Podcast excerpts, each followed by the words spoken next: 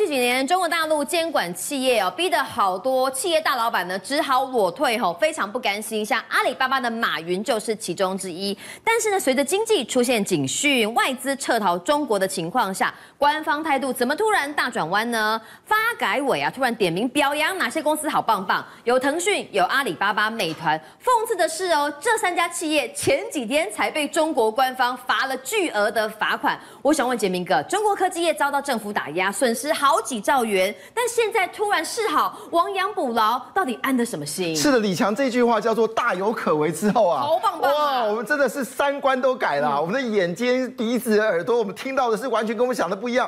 哎，不是前阵子一个大消息吗？就是包括我们说阿里巴巴、腾讯啊，还有这个美团呢，一口气被罚了多少钱？被罚了四百四十元的天价罚单呢。嗯、就是过去他垄断的行为啊，或者是他没有做好他应该有的平台的一些管理啊，哎，就这样被罚了四百四十亿。我们想说这是一个大条了，嗯，就没想到呢，哎，李强这一次就公然的说一句话说，哎，请我们阿里巴巴、美团哦，这大为好啊，那就表扬啊，好，那还特别讲一句话，请大家继续练好内功，加油处理哦。这到底在讲什么话呢？好，我们先把它两件事分开哦。好，事实上呢，这叫断点。我们现在决定这一百零一亿元呢，它叫断点，因为我过去这三对，过去那三年我把你欺负到不行，我凌迟你们，好，那总是要最后凌迟是不正确的事情嘛？因为我要勾勒是李强要说正确的话，那简单一句话，那我你知道官方啊叫他认错很难。他要怎么做？他怎么认错呢？就是罚你一笔天价的时候说好，我们一就一笔勾销了，以后你想怎么干都可以啦。嗯、好了，但是事实上真的是这样子吗？好，我们再去看哦，这个这个发改委讲的更清楚啊。这个发改委说什么呢？发改委就同一天哦，在七月十二号呢发改委直接讲什么东西？你知道吗？嗯、太有趣了。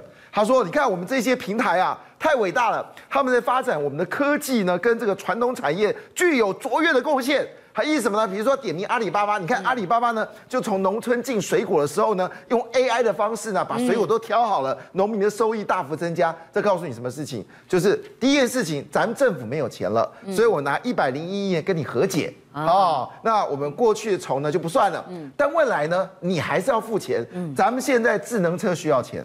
咱们现在半导体需要钱，咱们超级电脑需要钱，咱们这个 AI 需要钱，咱们国家没钱了。好，所以麻烦你，你拿钱出来。对，那这些呢？因为李强后来找的人其实是加加码的哦。嗯、我们知道现在抖音很赚钱，对就把抖音找过来了。嗯、小红书哇，很，赚钱，女生多爱看啊。哎，小红书也来了。那为什么会这样子确认呢？你因为觉得说啊，你这个是不是乱讲啊？其实并不是这么回事哦。我们谈一件很现实的问题。好。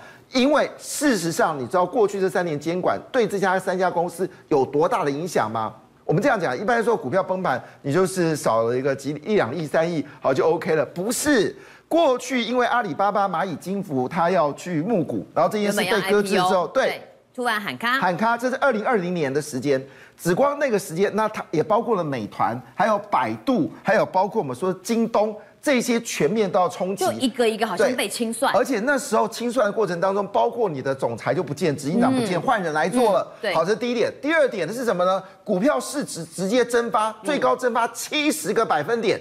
哎，这些公司继续赚钱呢，是好公司哎，硬把它打成是黑五类，嗯，然后股价崩盘，然后整个就是密码嘛。好，你知道紫光当时这一波的下跌，损失的金额是什么？三十四兆新台币，三十四兆有人说就是荷兰一年的 GDP 啊。对，那我们台湾一年。GDP 是二十兆啊！哇，从二零二零年到现在，这几家公司被大陆锁定之后，吼，哎，头儿换人了，吼，对，投资人会担心嘛？好多公司在美股都有挂股票的，哇，吓死人！股价崩跌的状况，杰明哥说，就赔掉了一个荷兰的经济价值，赔掉我们一点五的台湾的经济价值，哇，太惊人了！我们台湾一年的 GDP 是二十兆，那这怎么补啊？对，好了，重点他也不会在乎这件事情。你说中国不会在乎，他他永远不会在乎他对你做什么事情，他在乎的事情是你未来的赎罪券是什么？好，就是我说罚你的这一百多亿哦，可是你还是要缴付这个赎罪券，所以他用大可大有可为，是告诉你这些平台，你们现在是赚的满坑满谷哦。记得这些钱要贡献哦。那我刚才讲发改委就是讲白了，好，直接在什么方向要贡献呢？我们来看哦。这是我们说上这今年的这个所谓的两会哈，那马化腾在上次的时候也有见到他，但这次缺席了。马云早就不见了，嗯而一个是我们画面要把它转回到就是这个二零一九年、二零一八年的时候，当时马化腾跟这个马云可是在第一排的时候接受了国家表扬，对国家经济有贡献，怎么到二零二零年马上就就马云就被赶出了中国，然后接着到了今年就罚款了。那问题在这地方，这个有端倪哦。嗯，谁替代了马化云？谁取代了这个马云？结果都是一些所谓的智能公司、半导体公司，对，进入到了这个所谓的政协跟人大。那告诉我们什么事情？你知道政协人大其实没有什么权利，可是你挂在政协跟人大，你走在路上不得了。他们有个最大的功能是什么？如果犯罪的时候不能随便抓去关。哎，有背景嘛？哎，这有背景。所以呢，换个角度来看，这个他们被消失，但进来的人是什么？进来的人是所谓的。半导体，它就是从这边你兜了出来，见它的大有可为是什么？就叫你马云、马化腾把你们的钱全部投资到半导体啦。因为咱们中国没钱嘛，摆明就这样子啊。好，当然我要说一句话，这个事情呢，你知道中国当时对他们有多狠哦？对付马那个马化腾，他就一句话：小朋友上网时间太多了。嗯，游戏机赚那么多钱，因为我们知道腾讯是出这个手机游戏的，游戏机赚那么多钱，小朋友都在玩游戏机，嗯，不行。好，哎，这样子，那顶多就是叫他就是少发几款游戏机嘛，就这样子，没有，不行，你要罚钱，让他消失。你知道为了这件事情啊，马焕腾呢就在二零一八年那时候，他曾经哦有为了表示他对中国的效忠哦，他希望就是哈政府不要对他下手太重。他曾经穿着红这个红军衣红军服哦，然后呢到了中国革命圣地延安去走一趟，就表示一件事，我真的我真的是很爱中国。对。那。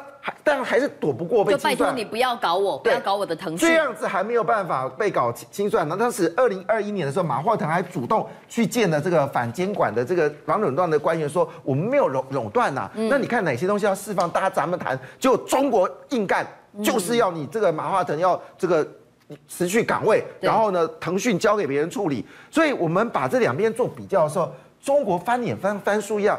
旧的原因是什么？经济不好，对，需要这平台来付钱。好，那到底现在状况是多么严重啊？我们来看一下，这是什么？这个这个地方很有趣哦。贵州省。哎，这是一条线、两条线、三条线、四条线，这个是一条六条线的大马路。嗯。哎，我们在台北市这台北市中心，你有看过六线道吗？真的没有那么大条。当然，这个城市呢，总共有六百六十万人口，它其实基本上是一个大人口。嗯。当然，那他把这个马路，你知道这个拆了多少民房，盖了一条这条快速公路，穿过了这个。城市之后，你有看到车子吗？嗯，大白天怎么没车子？下方的马路有车，但上方怎么没车？所以这部车到目前为这个这个到目前为止还没有被使用，甚至烂尾楼。你知道它现在功能是什么吗？哦、没盖完啊。对，你现在功能是什么？是在这边遛狗。嗯，哎，这条马路要花多少钱啊？所以现在变成遛狗的，对，运动的，然后这个这个骑单骑脚踏车的，你看。哎，这么漂亮一条马路就这样处理的。好了，其实我要这么说，现在这个最代表性的就是贵州，因为贵州多山嘛，哈，那你要盖高速公路啊，或者盖高铁啊，你一定要那个很高的那个那个那个天桥嘛，哈。来来来，全世界前一百座的这个高桥啊，其中贵州就占了四十六座。哎，全世界这么多国家，哎，有美国，有欧洲，人家也有高山峻岭啊。